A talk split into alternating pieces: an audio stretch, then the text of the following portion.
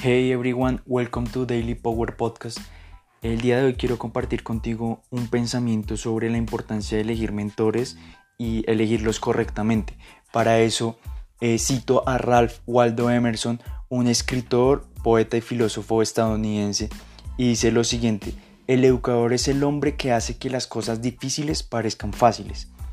Y precisamente ese, ese mismo educador podría hacer referencia a un mentor y cuando tú elijas a un mentor, no debes elegir solamente a la persona que tiene los resultados, sino elegir a personas que hagan que esos resultados a, tu mente, a tu forma de ver, los veas mucho más fáciles y alcanzables, que haya un método y que tú puedas replicar lo que ellos han desarrollado para poder tener esos resultados.